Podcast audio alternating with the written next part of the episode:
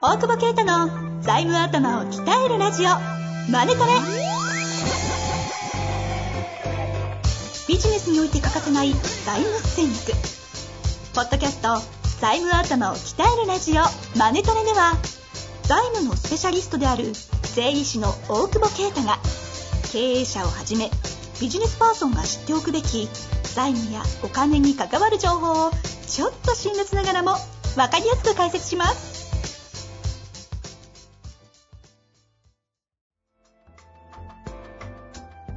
こんにちは、遠藤和樹です。大久保啓太の財務頭を鍛えるラジオ、マネトレ。大久保先生、よろしくお願いいたしまおす。願いします。ちょっと、ヨタ準備長くないですか マジで、違10う違う違う分くらい待たされた感なんですけど。だってメインコンテンツだからさ。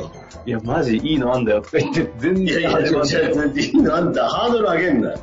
そっと行かせる。あ、そっとです。はい。優しく行かせる。何の話だよ。なんか俺めっちゃ期待してますからね。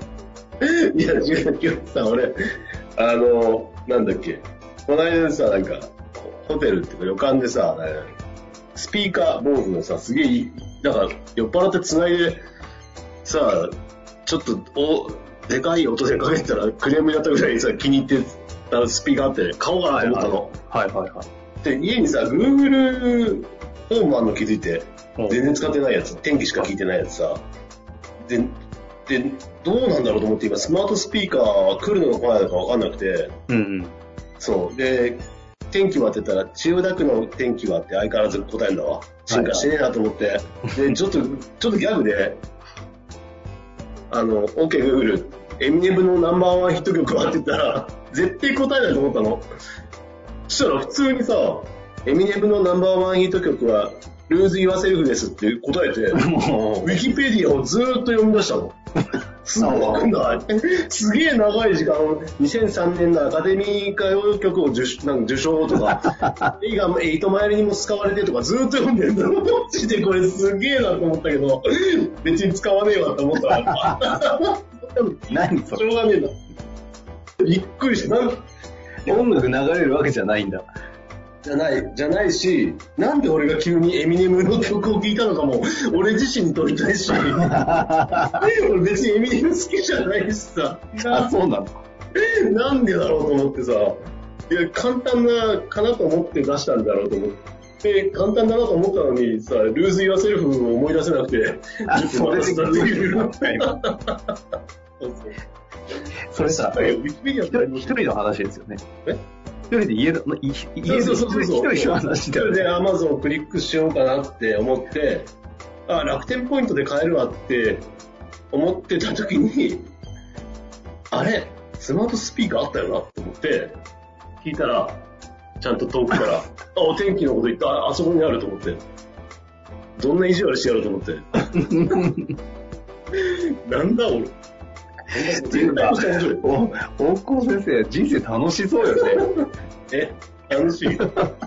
一人でしょ、今の話。一人だよ。そういうショッ食いたの俺、マジでなんか漫画で出てくるぐらいびっくりしたよ。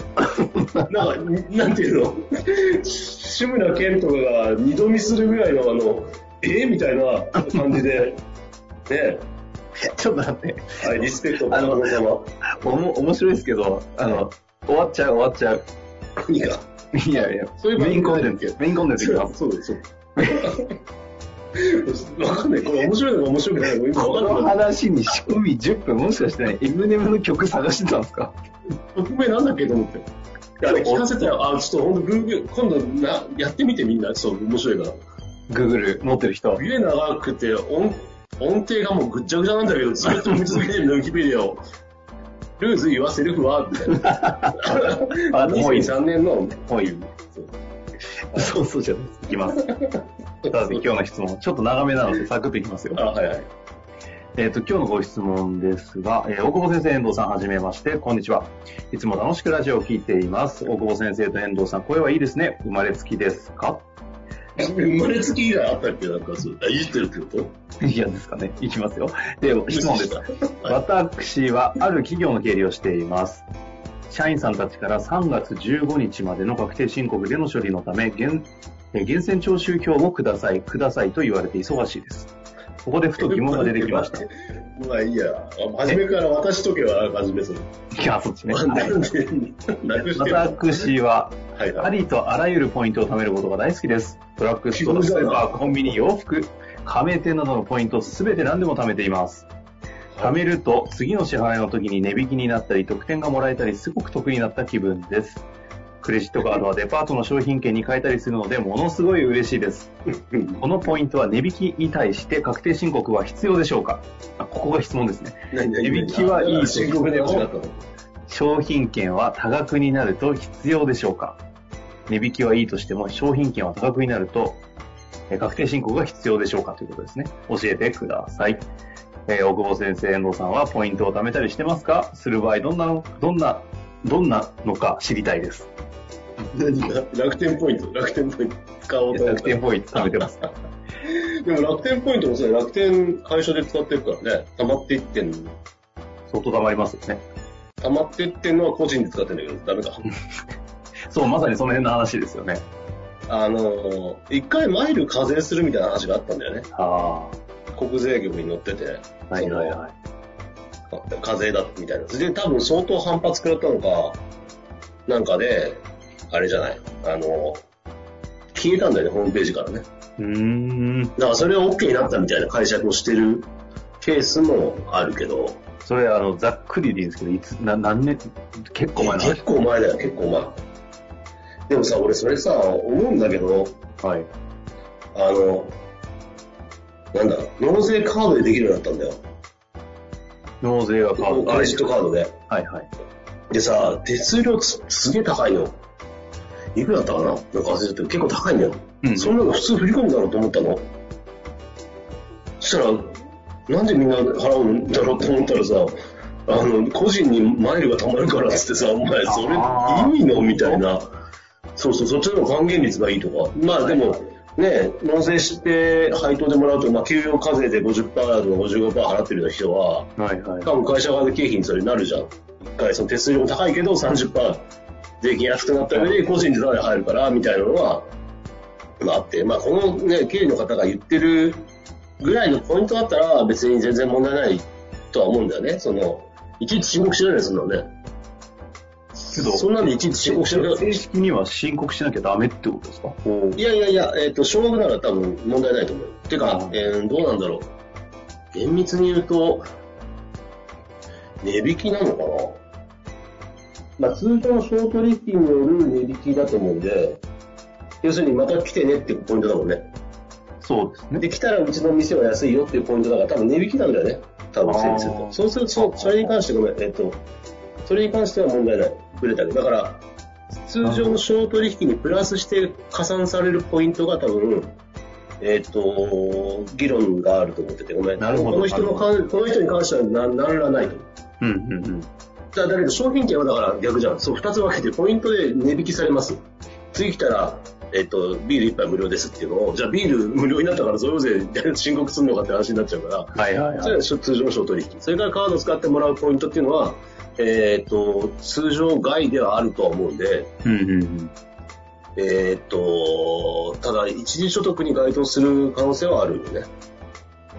ほうほうほう。で、50万これだから申告なんだよ。一時所得で。だから50万未満なら問題ないから、ほとんど問題ないんだと思う。 50万のポイントが貯まるってよっぽどっすよね。ふるさと納税、あアあ。マゾンポイント。はい。あれ、一時所得なの Amazon ポにイントね気づいてない人結構いると思うんだよね。うんうんうん。もう今はダメかもしれないけど、あれ、要は50万以上アマゾンポイントもらって明らかに、あの、経済的価値が50万。だからさ、肉とかならわかんないじゃん、正直。に定価もわかんないし、原価もわかんないから。うんうんうん。だからあん、なんとなくはごまかせるのかもしれないけど、アマゾンポイントはアウトだよね。楽天ポイントもアウトですか楽天ポイントはふるさと納税とかもらってればアウトなんじゃないだから楽天はどこなんだろうね。楽天の中でしか使えなくて、楽天で買ったから楽天溜まって、楽天内での値引きとも言えるもんね。そう、いや、そうそう、そうですよね。なんかそんなか感じも。なと思う。うん。そこって解釈の問題ってことですかはい。うん。まあ通常の商取引かどうかっていうのと、金額が高くじゃないかっていう問題だと思うけど、ああ。うん、だってヤフー内が、だからどこまでだからその、それ言ったら、じゃあなんだ、イオンモールで買ってるポイントは別に多分課税じゃないもんね。イオンモールで使えるやつとかって。だかうん、うん、らそういうことを考えると、あのー多分通常でいいと思う。だから、通常の商工費かプラスオンして何か金銭的なメリットを得たのかっていうことが、ポイントかな。ただ、金金額がだから50万のかなったら問題ないので、そんなに細かく気にしないでポイントをどんどん貯めていただければいいと思いますけうど。ん。 すごい、 珍しいまとめ方ですね。はい。ちなみに俺はポイントカードは持ってないので、あ、そうなんですね。あの、沢尻エリカは昔ね、ポイントカードをなんか持たないわよって言ってて、かっけえなと思って持つんだよね。ちょっと待って、ポおじイント何そ貯めれんだよって言ってたのなんかあの、騒いでられた時、そこやっぱなんだっけ、別に事件とかさ、はいはい。あれみんなディスってるけど、割と俺結構こう、ままあ、そういうとこもあるんじゃないみたいな、なんかちょっと、ファンよりそうは。いう、ちょっとは、破天荒なの好きです。あれ薬やったんだっけやってないか。ま あいいや。はい、や、ややりましたよね。やってたやってた。そっかそっか。 まあ、ということで、あの、まあ、貯めましょう。貯めて使って大丈夫ですよと。なんの簡単な答えになっちゃったけど。でも一つあれですね、で商も取引かどうかっでてもポイントなんですね。え商取引かどうかっていうのがまずポイントになって、50万っていう線は一個上、あの、考える上での軸明らかになんかもらえるとかあったら、っていう、わかんない、ちょっと。税理士に行って。でちょっと待って、税理士、税理士。 バッチ、バッチンどこ行っつたけかてるのは見たことないですけど。はい。まあ、と実家にあいうるわわけけで、に。はい。この辺りで今日は終わりたいなと思います。はい。ありありがとうございました。がとうございます。